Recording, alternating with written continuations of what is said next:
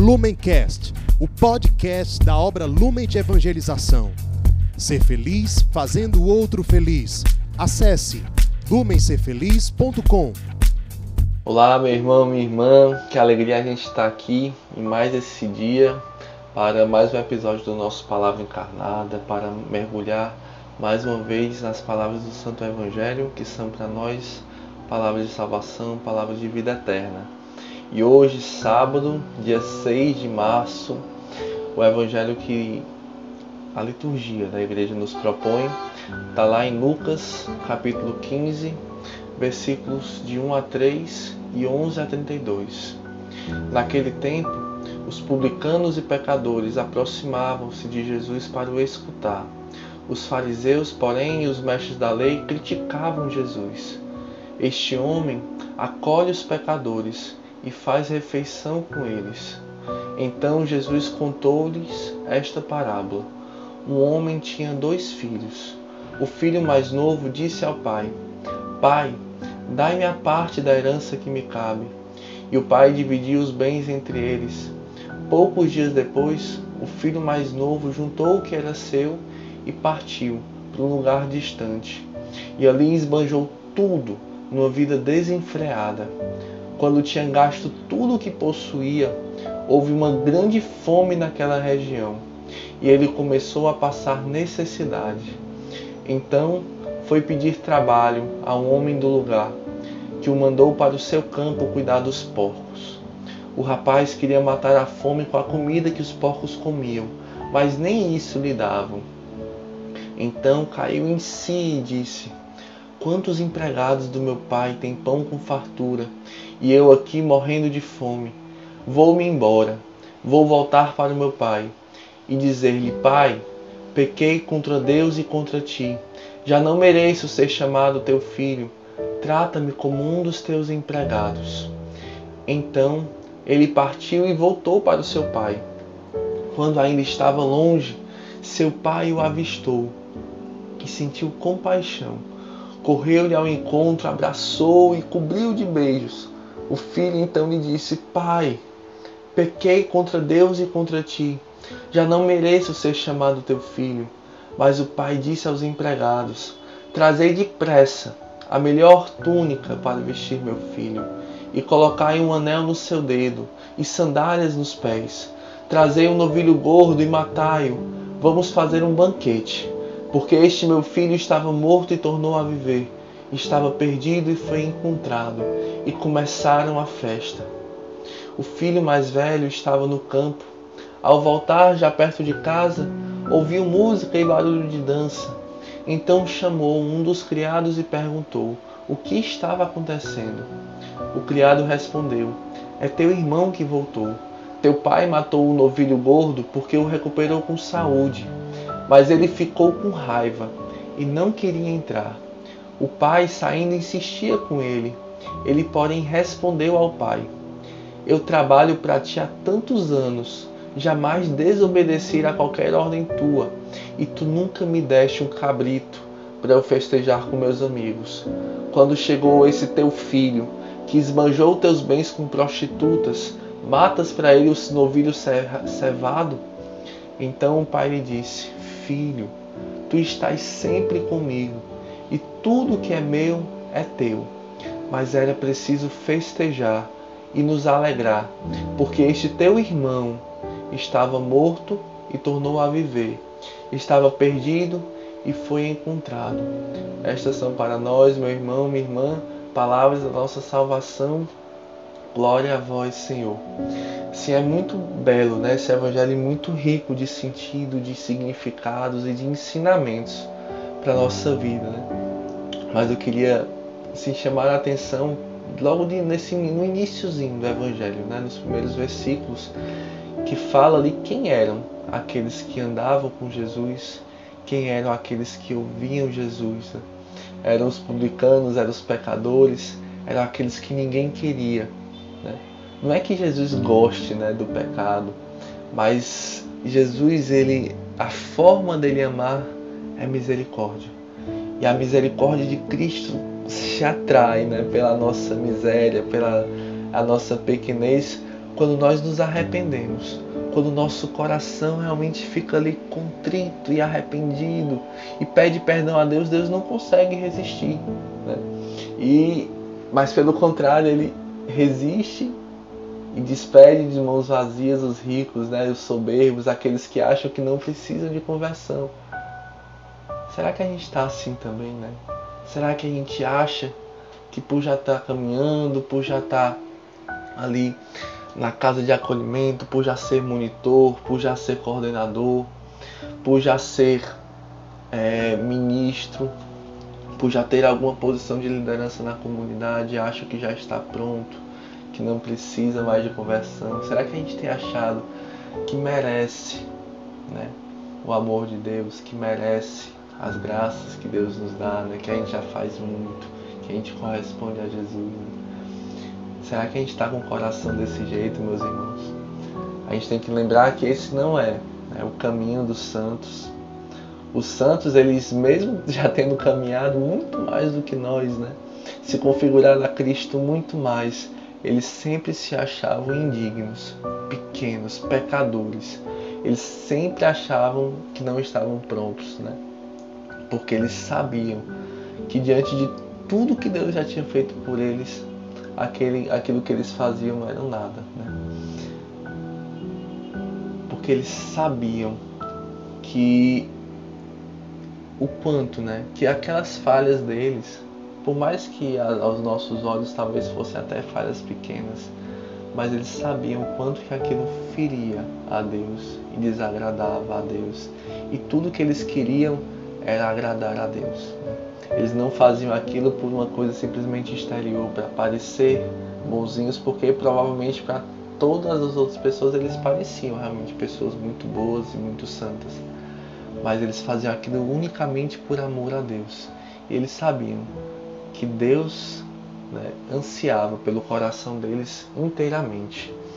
Então, assim, essa parábola né, do filho pródigo, ela vem assim no contexto, na verdade, de duas outras parábolas, né, também da ovelha perdida e da moeda perdida, que vai mostrando para a gente que, na verdade, a lógica de Deus, né, a forma de Deus pensar, a forma de Deus agir não é a nossa forma, né, não é a nossa lógica. Deus ele é aquele realmente pai pródigo, como fala o Monsenhor Jonas Abib, que não poupa sua bondade, sua misericórdia, seu amor aos seus filhos. Né?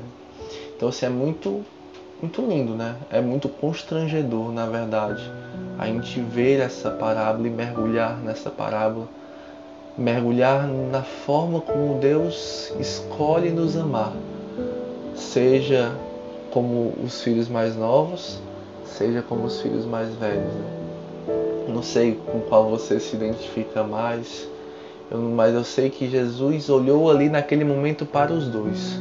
Jesus ele não falou aquilo apenas para os publicanos e pecadores públicos, mas ele também falou e amou ali aqueles homens fariseus, mestres da lei, e deu a cada um não aquilo que eles esperavam, mas aquilo que eles precisavam aquilo que o seu coração tinha necessidade real, né? Então, assim, seja você o filho mais novo, né? Aquele que tá, seja você esteja hoje numa vida de pecado, esteja fisicamente longe de Deus, Deus quer hoje te falar o quanto que você é amado, que você é filho, sempre vai ser. Nada e nem ninguém pode roubar de você essa identidade que Deus lhe deu não importa o que você fez ou deixou de fazer, por onde você andou, você é filho amado de Deus e sempre é tempo de voltar para a casa do Pai. Também não sei se você está hoje como aquele filho mais velho, como aqueles fariseus, mestres da lei, fisicamente perto, ali dentro, mas com o coração distante. Um coração que ainda não entende a forma de Deus agir, a forma de Deus pensar. Um coração talvez muito conformado ainda com a lógica do mundo, com a forma do mundo agir e do mundo pensar. É como Jesus mesmo falou para os fariseus uma vez: Este povo somente me honra com os lábios, mas o seu coração está longe de mim. Então, indo aqui para a parábola, né? começando ali pelo filho mais novo. A parábola começa falando que esse filho mais novo vai para o pai e pede a parte da herança, né? Então ele chega para aquele pai amoroso, aquele pai dedicado, aquele pai bondoso e diz: Pai, para mim você morreu. Me dá a minha herança, me dá os bens, me dá os dons, me dá a minha vida, que eu vou gastar tudo longe de ti, longe da minha casa, longe de casa. Então o filho mais novo, na verdade, ele deixa para trás quem ele é ele deixa para trás sua origem, seu lar, sua família, deixa tudo para viver uma vida que não é a dele, para ir para uma terra que não é a dele, mas que ele acha, né, que vai fazer feliz, ele acha que vai conseguir preencher aquilo que ele deseja, aquilo que o coração dele deseja no mais íntimo, né? No fundo, é, são as nossas tentações do ter, do poder, do prazer, são as ilusões do mundo, né, tão passageiras mas que tantas vezes nos enganam, né? Mas a gente nunca pode esquecer que as nossas escolhas, né? por mais que a gente ache, né? Por mais que o mundo tente nos ensinar que são coisas ali boas, que são, são besteiras, são bobeiras, são inofensivas, mas as nossas escolhas elas têm consequências, né? E sempre a consequência do pecado é uma só, é a morte. Então a parábola ela fala que aquele filho já tinha gasto tudo, né? Quando ele gastou tudo, tudo que possuía, veio para aquela região uma grande fome, ele começou a passar necessidade. E é forte a gente pensar que mesmo assim ele não se curvou, ele não se arrependeu, ele não caiu em si, porque ele estava ainda muito cheio de si mesmo, muito orgulhoso para admitir que tinha errado, para pedir perdão. Quantas vezes a gente é assim também, né? Mesmo vendo ali que o negócio tá, tá errado, tá afundando, tá nos levando pro buraco, a gente não admite, a gente não cai em si, a gente no lugar de buscar a Deus, de se arrepender, a gente vai se submetendo mais e mais ao pecado. E aquele filho, ele procurou um homem daquela região, ele procurou justamente mais do pecado, né? E aí ele foi afundando mais e mais. E é justamente isso que o inimigo de Deus faz com a gente. Ele nos atrai, ele nos derruba, e aí ele vai querer nos afundar mais, mais, mais para que a gente esqueça quem nós somos.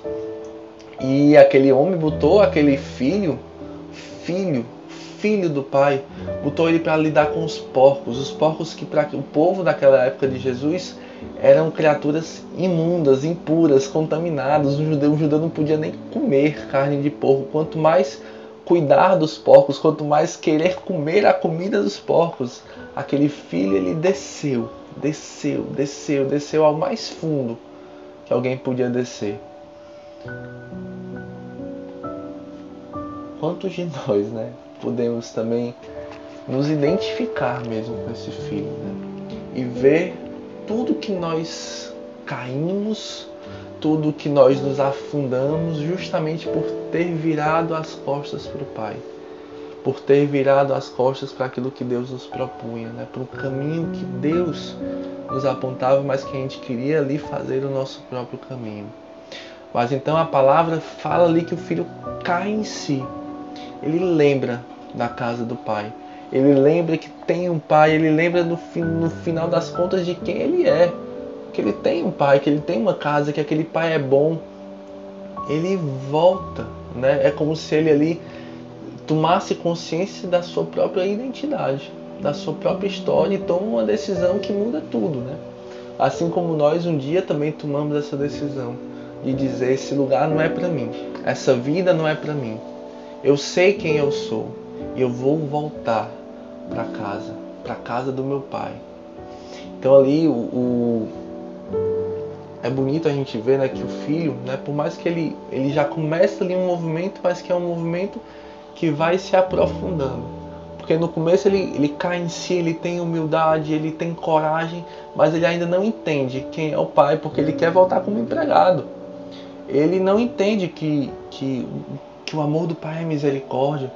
Né? Talvez você ainda esteja fazendo esse caminho, né? Talvez você esteja voltando para a casa do Pai, talvez você esteja num processo de conversão, de recuperação, talvez você tenha sido acolhido e esteja trilhando esse caminho nas nossas casas, talvez você esteja nos nossos grupos, talvez você esteja numa caminhada na igreja, mas você não se sente pelos teus erros, pelos teus pecados, você não se sente digno de ser chamado de filho. Você quer trilhar um caminho de empregado, mas esse não é o desejo de Deus para você.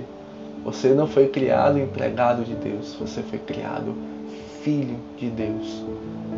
Não deixemos passar a graça de sermos filhos, de recebermos a graça de filhos, de recebermos o carinho de filhos, o abraço de filhos. Não nos contentemos com pouco, né? É muito pouco ser empregado, ser servo. Deus te dá a filiação. Deus te dá a condição de filhos. E nada nem ninguém pode separar, pode tirar de você esta condição. Né? E indo um pouco mais para frente aí no Evangelho a gente vê essa imagem linda, né? Do pai que está lá ao longe, que espera, que fica num lugar ali alto, um lugar adequado para ficar esperando aquele filho voltar, porque ele sabe que o filho vai voltar. Ele acredita no filho. Ele sabe que aquele filho foi amado, que aquele filho vai lembrar que foi amado, que o amor deixa marcas, que o amor impregna na nossa pele, que um coração que foi amado nunca mais é o mesmo. E você, meu irmão, minha irmã, foi amado, você é amado por Deus. E nada nem ninguém pode apagar isso. Então aquele pai sabia que o filho, mesmo tendo ido para longe, ia voltar e esperou aquele retorno esperou ali ficando no alto, esperou preparando uma roupa nova do tamanho do filho, esperou preparando o anel do tamanho exato do dedo do filho, as sandálias, esperou servando aquele novilho gordo, que porque ele sabia que o filho ia voltar. Ele sabia e naquele momento que ele vê o filho, né, o seu coração se enche ali de alegria, de compaixão e ele corre para abraçar como ele corre para te abraçar, te beijar e se alegrar pela tua vida, porque você estava morto e reviveu, estava perdido e foi encontrado. Né? Então, Jesus quando é assim, quando a gente prova da misericórdia, né? Deus ele não nos pergunta por onde a gente andou, Deus não pergunta o que foi que a gente fez com a herança, Deus ele somente nos ama nos ama, nos ama, nos ama, não julga, nos dá vestes novas, nos dá anel, coloca um anel no nosso dedo, nos dá sandálias nos pés e faz uma grande festa para celebrar a nossa vida, para celebrar o nosso retorno. Então, é, que a gente possa, né, nesse momento, tomar consciência do quanto que nós somos amados, do quanto que Deus nos ama, mesmo nas nossas fraquezas, mesmo nas nossas é, o coração de Deus, na verdade, né? O coração de Deus se contorce de compaixão quando ele vê o nosso coração arrependido. Que então que a gente possa nesse momento ir falando para Jesus, Senhor, eu sou miserável, eu sou infiel, eu sou indigno, sou incapaz, mas hoje eu quero me colocar inteiramente nos teus braços. Hoje eu quero provar da tua misericórdia e ser lavado, ser restaurado. Vem me fazer lembrar quem eu sou. Eu sou teu filho, filho querido, filho amado, filho desejado. Vem marcar esta verdade no meu coração, para que eu nunca mais esqueça e volte a me perder. Meu Pai, querido, meu Pai amado, eu também te amo. Mesmo com meu amor imperfeito, eu te amo, meu Pai, meu Deus, meu Senhor. Me ensina a te amar cada vez mais. E daí Jesus ele se volta para o filho mais velho e passa a cuidar dele também. Passa a cuidar né, daquele filho que estava tomado de inveja pelo perdão que o irmão tinha recebido. Estava cheio de tristeza porque aquele irmão pecador, aquele irmão sabe que tinha gastado toda a herança da forma mais vil possível, aquele, aquele irmão estava sendo celebrado e não ele.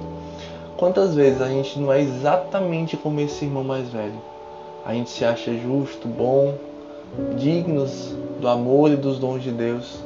A gente esquece que tudo que a gente tem foi Deus que nos deu e que Deus nos amou primeiro. muito antes de nós termos amado a Ele. Né? No fundo, né, é, é a nossa vaidade, né?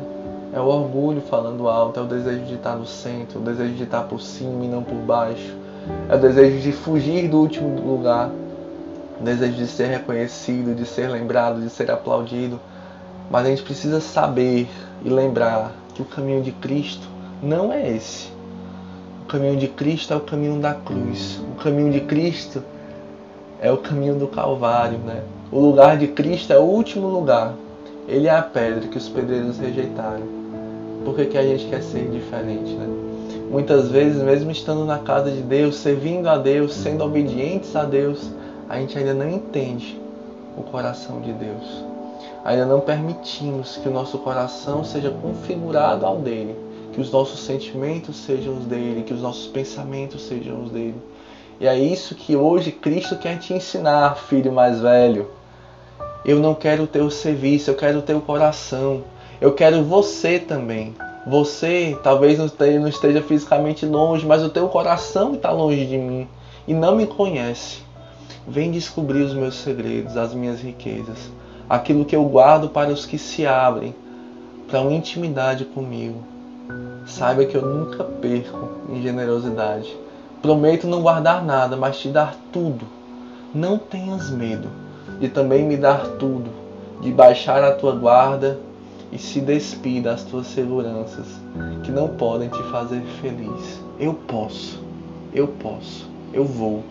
E prometo a você, meu filho amado, filho querido, não tenhas medo. Que a gente possa consagrar a nossa Mãe Maria todo o nosso caminho e principalmente o nosso coração para que possamos descobrir e provar do amor e da misericórdia do nosso Deus na nossa vida, na nossa história e em cada dia em que vivemos. Ave Maria, cheia de graça, o Senhor é convosco. Bendita sois vós entre as mulheres, bendito é o fruto do vosso ventre, Jesus.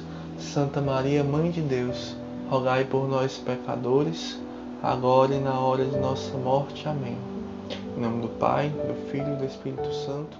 Amém. Lumencast, o podcast da obra Lumen de Evangelização. Ser feliz fazendo o outro feliz. Acesse lumencerfeliz.com.